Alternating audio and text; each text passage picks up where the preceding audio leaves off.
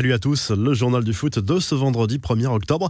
Erling Haaland à Paris en 2022, c'est possible. La Gazette dello Sport fait le point ce vendredi sur cinq gros dossiers du prochain mercato estival. Le quotidien italien explique que si Kylian Mbappé rejoint le Real Madrid, le PSG fera tout pour recruter l'international norvégien qui disposera alors d'une clause libératoire de 75 millions d'euros. L'attaquant de Dortmund est aussi dans le viseur du club merengue, mais le Real aura du mal à faire coup double au vu de la concurrence le salaire proposé fera sans doute la différence. Son entourage exigerait la somme incroyable de 50 millions d'euros de salaire annuel, plus que Messi et Neymar. Les clubs français restent invaincus cette saison en Ligue Europa. Petite déception malgré tout pour l'OM, tenu en échec au Vélodrome par Galatasaray 0-0. La rencontre a été stoppée quelques minutes en première période après des jets de fumigène et de projectiles en tribune, d'abord du côté turc, puis du côté marseillais.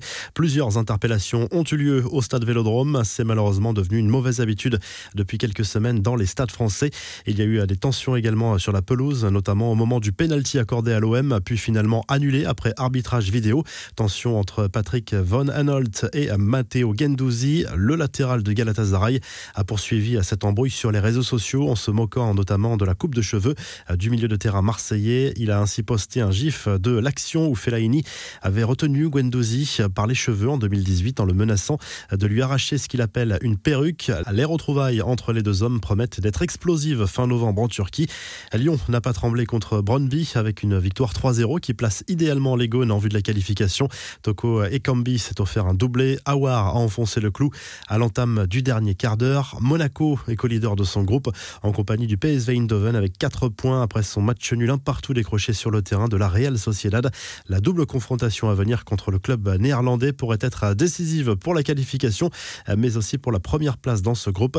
Voici l'ensemble des résultats de la soirée. Défaite surprise de Naples et de Leicester. Le Celtic a été balayé à domicile par le Bayer Leverkusen 4 à 0. Fekir a marqué avec le Betis lors de la victoire sur le terrain de Ferencvarosh. Victoire également pour West Ham face au Rapide de Vienne.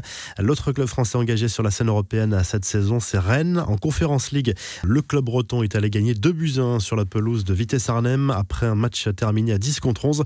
Il faudra faire le plein de points lors de la double confrontation contre les Slovènes de Murat pour espérer aller chercher la première place devant Tottenham. Les autres résultats de la soirée, la Roma, autre grand favori de cette compétition avec les Spurs a gagné 3-0 en Ukraine face aux Zorya Luhansk. L'Union Berlin a battu le Maccabi Haïf à 3-0. Victoire également du Feyenoord, de Copenhague et du FC Bâle. Les infos en bref, la liste de Didier Deschamps pour affronter la Belgique en demi-finale de la Ligue des Nations jeudi prochain à Turin. Lucas et Théo Hernandez sont convoqués. C'est la première fois que deux frères se retrouvent en équipe de France depuis Hervé et Patrick Revelli dans les années 70. Olivier Giroud est encore absent, tout comme Steve Mandanda. Le Marseille et Matteo Guendouzi est en revanche dans la liste. Chez les espoirs, les Lyonnais Malo Gusto et Ryan Cherki font partie pour la première fois des 23 joueurs convoqués par Sylvain Ripoll pour les matchs programmés dans le cadre des éliminatoires pour le prochain Euro de la catégorie. Eduardo Camavinga est également dans cette liste. Les Bleus affronteront l'Ukraine le 8 octobre avant d'aller en Serbie quatre jours plus tard. Diego Costa dans de Saldra, l'ancien attaquant de Chelsea et de l'Atlético de Madrid, notamment, a été la cible d'une intervention policière au Brésil dans le cadre d'une enquête où il est suspecté d'être à la tête du financement d'un système criminel, notamment de blanchiment d'argent lié à un site de jeu d'argent. Son avocat clame bien sûr son innocence. Enfin, le jeu eFootball 2022, successeur de PES, moqué sur les réseaux sociaux. On vous parlait jeudi de la modélisation franchement peu flatteuse de Lionel Messi dans le jeu. Eh bien, Kylian Mbappé et Cristiano Ronaldo ne sont pas beaucoup mieux réussis. L'international portugais est même franchement raté. Rien à voir avec le trailer du jeu. Les graphismes sont jugés horribles par les joueurs sur les réseaux sociaux. La jouabilité est également décevante pour une version pourtant en accès gratuit. La revue de presse, le journal L'équipe propose à nouveau une double une ce vendredi en fonction des régions, dont celle-ci qui revient sur le nouveau succès convaincant 3-0 de Lyon contre Brøndby en Ligue Europa.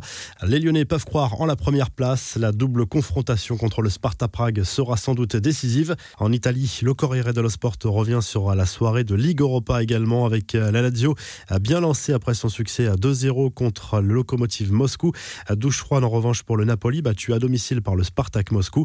Enfin en Espagne, le journal Sport se penche sur la succession de Ronald Koeman dont le licenciement semble inévitable sur le banc du Barça. Andrea Pirlo, Xavi, Roberto Martinez et Marcelo Gallardo sont dans la shortlist des dirigeants Blaugrana. Si ce journal du foot vous a plu, n'hésitez pas à liker la vidéo, à vous abonner pour nous retrouver dès demain pour un nouveau journal du foot.